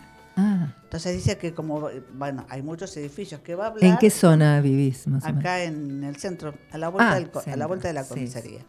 También vivo en una zona que cualquier cosa, pero no, más allá de eso, de alguna manera nos hemos encerrado no solo por la inseguridad, sino por los edificios. Ahora será que la verdad que uno no conoce a la gente que vive en el edificio de enfrente, conoce a los viejos del barrio. ¿Te imaginas Pero si todos Claro. bajaban al departamento en la puerta? Claro, bueno. Re pero- lindo sí, eso. no, yo tengo al lado de mi casa un edificio de 23 pisos. Claro. Sí, pero si baja uno de cada piso, son 23 personas, más 23 que pueden salir de enfrente. Yo creo que si somos 50 personas con la silla en la Ay, vereda, sí, qué lindo eso, ¿no? este, Nosotros lo hacíamos en casa. se recupera sí. un montón de cosas, se recupera eso de la sociabilización. Y yo creo que ganaríamos de vuelta nosotros las calles, porque bueno, el que, el que pasa este, con malas intenciones o amigo de lo ajeno, ya por ahí si tiene 60 personas que lo están mirando. Y están tomando mate, de paso le convidas un mate si quieren. Claro, no, no, porque ya claro. No, es re este, lindo tomar mate afuera, ponerse las sillas. Yo, yo extrañé mucho mi barrio. Yo vivía en Rivadavia, en Mirante Brown. Y fui, fui de la época que salíamos eh, a jugar al carnaval y ay, salíamos, sí, esas cosas que se perdieron. y salíamos a la puerta a tomar mate. Le sacamos a las sillas y eso ya se perdió. Se perdió porque, pues, obviamente por la inseguridad, por el trabajo de cada uno, que vivimos todos apurados. Claro. Pero quizás en algún momento podamos, ¿no? Volver Yo creo a- que hay que proponérselo este, y, y- y de a poco se puede. Yo digo, hay zonas más difíciles que otras. Hay zonas de mucho tránsito, de muchos edificios, pero donde queda todavía un poco de barrio, que es acá nomás. de acá caminas dos cuadras y ya hay edificios. O sea, si, si la gente se, se propusiera eso, yo creo que volveríamos a conversar, volveríamos a todo esto que estamos hablando, de lo que sucede en el parque cuando uno va a un club. Y de alguna manera estaríamos como también protegiéndonos nosotros, Sí. ¿no? Eh, ayer, ayer en, en el límite entre Lomas y, y- y Lanús, este, venía un chico en una motito que pensamos que era, y como venía por la vereda intentó, y como nos, nos juntamos todos, porque estábamos esperando, viste, que nos mi- mira el colectivo si viene por Irigoyen o si viene por Uriarte, entonces estábamos un grupo. Y como nos corrimos todos para un Ya lo pensó. Claro, quizás. se bajó, ya tuvo que dar la vuelta y venía el patrullero, uno le hizo señal al patrullero, el patrullero lo siguió. Claro. Entonces, esa cosa, obviamente movernos en blog, pero tampoco pensamos en su momento, era un pibe joven, venía, viste, pero lo- cuando lo vimos encarar por la vereda y cuando nosotros nos corrimos por el 318, este, o sea, como que lo pensó, tuvo que cambiar el recorrido y se demoró. Entonces, bueno, esas cosas por ahí son maneras de, Y de bueno, hay que volver ¿no? a, a ese tiempo, creo. Y ahora está fácil porque tenemos chat de vecinos, de edificios. Entonces, proponer cosas que han pasado de antes y volver. Es Yo lindo, propondría jugar al carnaval la también. semana esa. Qué hermoso. pero qué la- hermoso. las, viste, las bombitas, como te hacían, te tiraban los chicos. Sí, te ¿No quedaba la marca en la chicos en, el barrio que te pero marcaban? No. este, mm, el rinraje sería divertido, porque por ejemplo tenés depar- edificios de 23 pisos, eh, ese que se está acá, no sé si ya está terminado, Ay, de el 30 rinraje. ¿Te- pisos. ¿Vos hiciste rinraje? Pero te lleva una Sí, mañana a sí. hacer tu, tu, tu, tu. No, No, ¿querés que te cuente? ¿Querés que te cuente lo que hice yo un día con A el ver, rinraje? a ver, a ver. Bueno, Mirá, profesora A de a yoga, ver. La profesora de la yoga, meditación, miren. cerramos los ojos. Y ella cuando hizo la, la- la relajación, que dijo, vamos a un lugar hermoso, fue a eso. Bueno, A yo ver. fui a un lugar hermoso que ahora lo recuerdo con mucha alegría y, y- y gracia, ¿no? Resulta que yo tenía unas amigas en el barrio que tocábamos timbre, enfrente o a la vuelta. Y un día le digo a una compañía, ¿vamos a tocar timbre a la vuelta? Y fuimos en bicicleta. En bicicleta fuimos. Claro, nosotros tocamos timbre y yo dejé la bicicleta en la puerta de la casa donde estábamos tocando timbre y como me dio miedo y digo, no llego, salí corriendo y dejé la bicicleta en la puerta. Así que después la tuve que ir a pedir. Miren qué piola que era, ¿vieron? ¿Cómo dejó la bicicleta acá, señorita? Claro, después me dice, ah, vos fuiste la que tocaste timbre. Ay, sí, perdón. Bueno, tuve que ir a pedir disculpas, porque la disculpa hay que, per- hay que pedirla. Si te pescan, hay En que pedirla. cualquier edad de la vida hay que pedir disculpas. Hay que saber hacerlo, Claro. más si te pescan. No, y si te pescan, te pescan. Así que bueno, esa es mi historia de la del rinraje. Parte de, los barrios que, que se Sí, usaban eran antes. cosas que está mal hacerlo, chicos. No hagan esto en No casa. hagan eso, por no hagan favor, esto ¿eh? en casa. Pero mm, yo no todos necesitamos de la, de la tecnología y nos comunica y nos conecta de una manera mucho más ágil, más rápida y hasta más económica, ¿no? Porque antes mandar una carta a cualquier parte del mundo era carísima. Y no sé si se acuerdan, el sobre vía aérea, el papel vía sí, aérea, que pesara menos. y- ah, olvídate. Este, entonces ahora usar todo eso bueno de la, de la tecnología eh, y después usar lo otro. eh, Volver. Claro, Sí, aún tengo guardadas todas las tarjetas que nos mandábamos cuando mis amigas iban de vacaciones. Las ¿No extrañan eso? postales. Hacer la, la Ay, fila en el correo. Sí. O el teléfono cuando llevas a La la, costa. carta. Claro, o sea, la, la fila en Entel, Tenés como que llamar que llegué de viaje, llegué a la, la costa. fila en Entel y sobre la calle San Martín y la cola en el correo argentino para mandar las postales. Las postales. Ahora que qué tenemos hermoso. WhatsApp. Bueno, vos sabés que este año yo estuve en, Mar del Plata y en, al lado del Torreón, en el Torreón hay una oficina muy chiquitita del, del correo, más una exposición que... Y había un, un tráiler del correo, color amarillo, que es el, este, y te daban postales, vos las escribías a quien querías gratis, por supuesto, y las dejabas en un buzón. Y a la semana más o menos llegaban al destino. Y mm, bueno, mandamos. Primero dijimos, no, no, no, miren, chicas, que es gratis, bueno. Y después un día nos acordamos de que había personas a las que no le habíamos mandado. Entonces volvimos, como era un día de semana, no estaba el tráiler afuera, pero sí se podía hacer en la oficina de correo. La emoción, cuando, por supuesto, llegaron después que yo, pero no porque demoró el correo, sino porque yo fui pocos días. Eh, la emoción de, de- de mis hijos de 30 años me decían, vos mandaste una postal. Ay, sí. Y, se la, eh, y el eh, cuando fui la segunda vez se la mandé a mis vecinos, que tienen hoy 15 años, que, o sea, que no las vieron nunca. Qué lindo Y entonces gesto. decían, el correo, y, y era tan lindo recibir esas cartas y, y esas cosas. Y me pareció muy bueno esto del, del correo, de, de promocionar de Sí. esa manera, ¿no? Sí, sí. Este, Volver bueno, un poco, ¿no? Aparte era gratis y no había esas grandes colas, estaba muy bien organizado, había muchas mesitas con lapiceras, con uno podía elegir el modelo de la tarjeta, este, será una muy buena promoción para el correo y eh, recuperar esa emoción de recibir una postal sin todo lo que te había aparejado, porque realmente era... este, te saca un poco el efecto de las vacaciones, eso, de hacer la fila, de Y avisar teníamos que avisar que llegamos. Claro, que llegamos, avisabas a todos, después tenías que mandar los postales y después venían los pulóveres y los alfajores. Los alfajores no faltaban. No, porque aparte en ese momento costa. había que ir a Mar del Plata a buscarlos. A la Eh. calle, ¿cuál era la calle de los pulóveres? Y es- Luro, ¿no es? Luro. Luro, Luro era... si no me equivoco. No, Luro no es- era Luro. No, la que sí. está en el puerto, Juan Bautista Alberdi, o sea, la que daba Sí, me al parece que sí, para, para comprar los pulóveres. En las fábricas, Sí, sí, sí. no en la sí. peatonal. No, en la Sí. fábrica. Bueno, es una hermosas. este, en el recuerdo que tiene un poco que ver con lo que hoy nos decía eh, Silvia, ¿no? Cuando uno hace esa relajación y vuelve a un, A un lugar a un lugar, eh, que fuimos felices, que estamos, que estamos felices, ¿no? Vol- Volver al lugar que deseamos. Y, y podemos, es fácil. Nada más que hay que proponérselo. claro, ¿cómo hacemos? O sea, ¿podemos ser felices hoy en el lugar que estamos? Yo creo que sí. Yo creo que sí. Hay que trabajar un poquito. Pero felices sí, sí podemos ser.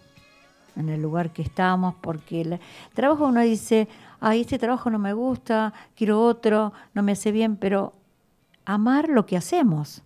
Claro, es la única manera de conseguir el otro, ¿no? Y sí, porque no tenemos otras posibilidades de, de tener otro trabajo y dar gracias a Dios que tenemos trabajo. Entonces, amar lo que hacemos, que es lo mejor que nos puede pasar. Claro, aunque no nos guste, ¿no? A veces ya el marido después de tantos años nos dejó de gustar. Y yo no sé, yo no creo que lo cambie el mío.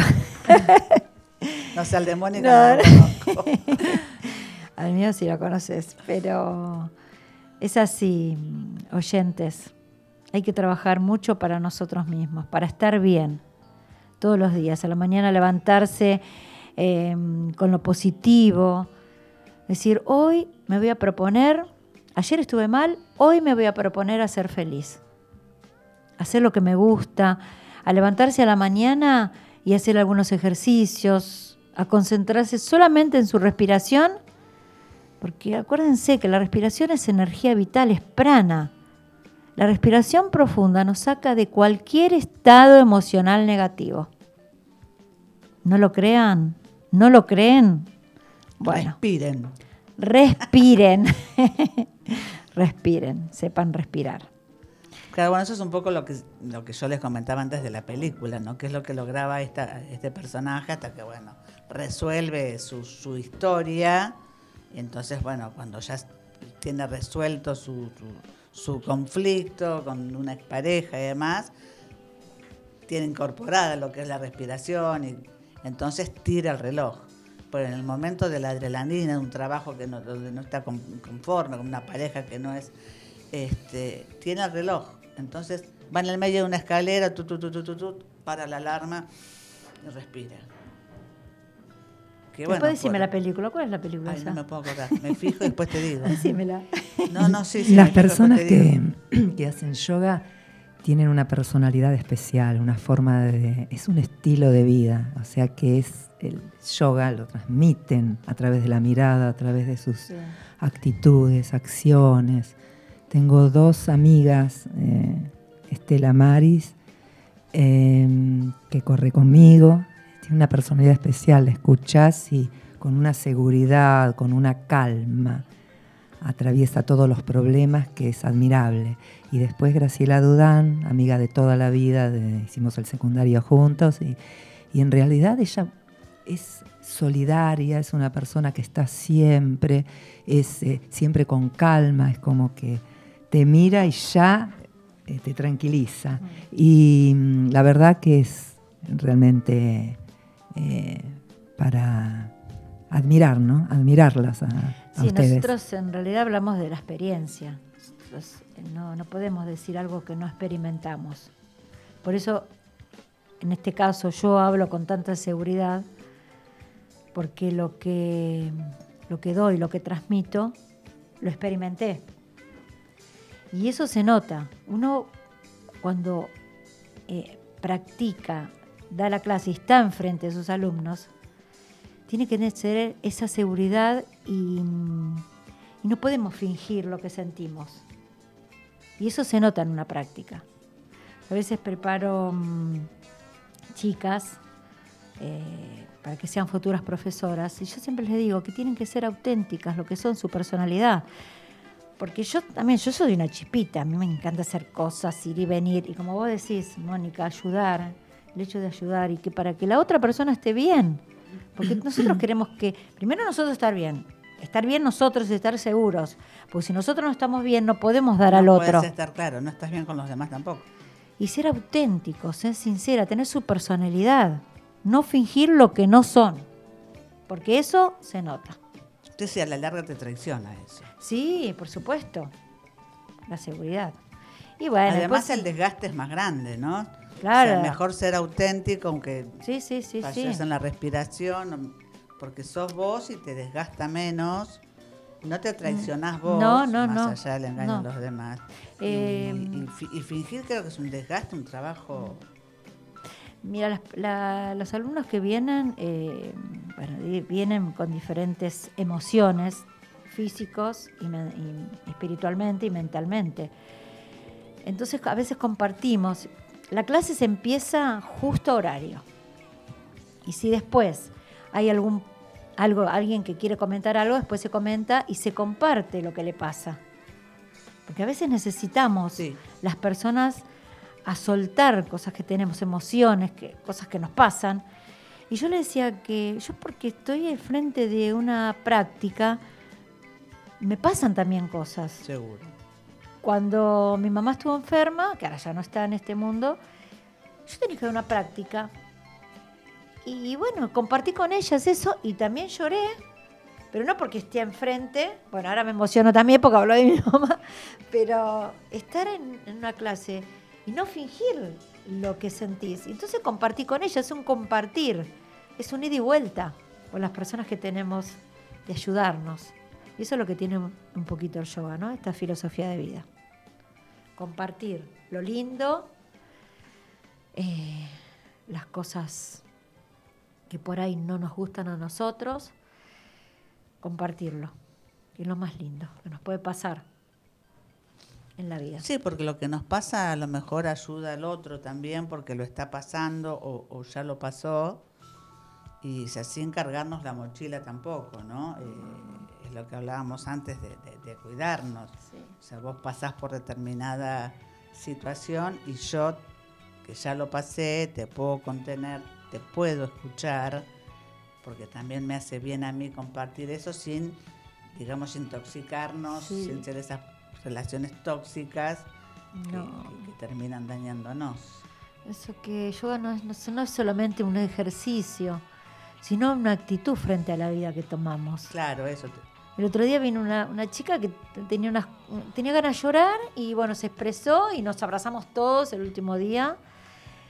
eh, y fue hermoso. Y vos te vas de otra manera, te vas poco descargado, esa, esa descarga por ahí mm, de emociones que, que no te hacen bien. Entonces compartidas, las cosas compartidas siempre son menos. Así que no se encierren eh, en su angustia, sino compártanlo.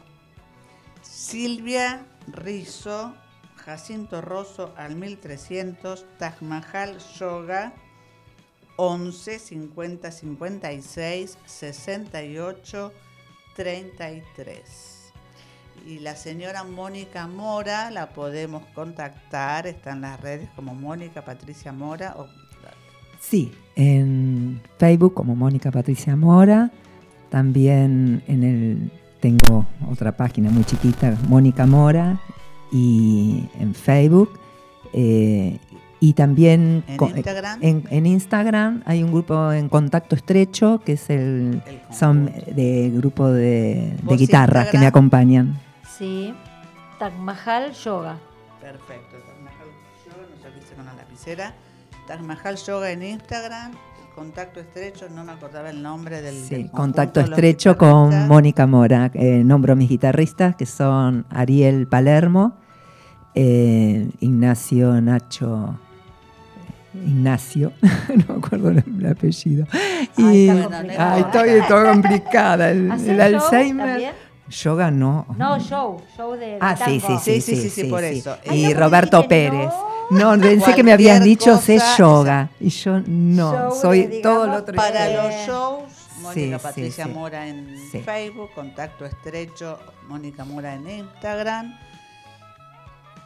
Después, la Secretaría de Deportes del municipio de Lomas de Zamora, el Parque de Lomas, no sé quién. En correr es Lomas, eh, Correr con, Lomas, de Diego sí, sí. Sigal, que da clases. Diego Sigal. Diego Sigal, Bueno, el que si quiera los hacer si los running, alcanzan, Sí. charlan un ratito con ellos.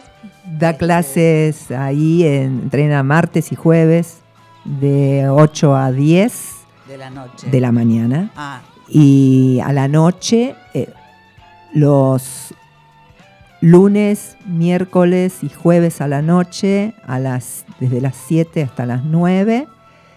Y los sábados, todos juntos, en el Parque de Lomas, desde las 9 hasta las 11. Vamos, salimos a correr muchas veces por Santa Catalina, eh, que es hermoso. Sí, Nuestra reserva es linda. preciosa, la verdad que eh, sí, sí, son unos entrenamientos muy buenos. Bueno, el resto vamos a tomar mate en esos horarios al parque, les alcanzamos alguno cuando pasan. ¿eh? Silvia, Es Silvia una se- familia. Silvia se prende. Es una Yo me familia, prendo. te conoces con Eh, todo el ¿Puedo mundo. pasar otro, otro mensajito? Sí.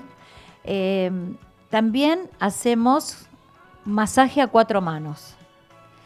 Creo Epa. que nunca lo... Muy poca gente, muy pocas masajistas creo que es un masaje que viene de la India. Ajá. Lo hacemos cuatro manos porque somos dos personas. Con sistema de ventosa. eh, es muy bueno para las personas que están... Y aparte son dos energías diferentes. Así que se los recomiendo. Los que quieran tomar bueno masaje a cuatro manos. Que, eh, no terminaste la frase. Es muy bueno para las personas. No, las que están muy contracturadas o ne- necesitan un poquito más, porque son, ya les digo, son energías diferentes a cuatro manos, no a dos, así que el masaje es diferente. Claro, debe ser Pero una muy, muy buena lindo, es experiencia muy, esa, ¿no? muy Es lindo. Desde la punta de los pies hasta la punta de la cabeza. Y después terminamos con Reiki, Genial. en posición de Genial. manos. Vamos corriendo desde acá, pasamos. ¿Eh? Bueno, nos vamos nosotros, Kairos, hasta el año que viene. Eh, nuestras invitadas también hasta algún próximo programa. Ya saben dónde ubicarlas, dónde se encontrar para cantar, para correr o para relajar y cambiar nuestra filosofía de vida. Y a mí me integra mucho ese masaje a cuatro manos. A no pensar mal, no es un trío, es masaje a cuatro manos solamente. Muchísimas gracias, Cultura Lomas, Cultura Lomas Radio, Lucas en los controles, Agustín y todos los que han estado sentados allí operando este programa. Eh, también a todos los invitados que han pasado eh, durante el año. eh, a Nancy Diez, mi compañera a principios de año, que está otra vez en los mares. Y, bueno, nos despedimos hasta que la vida nos, nos reencuentre, si la vida y Dios así lo permiten, con un tema de la señora Mónica Mora.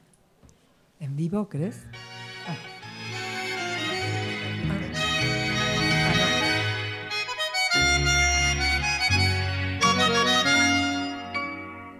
tu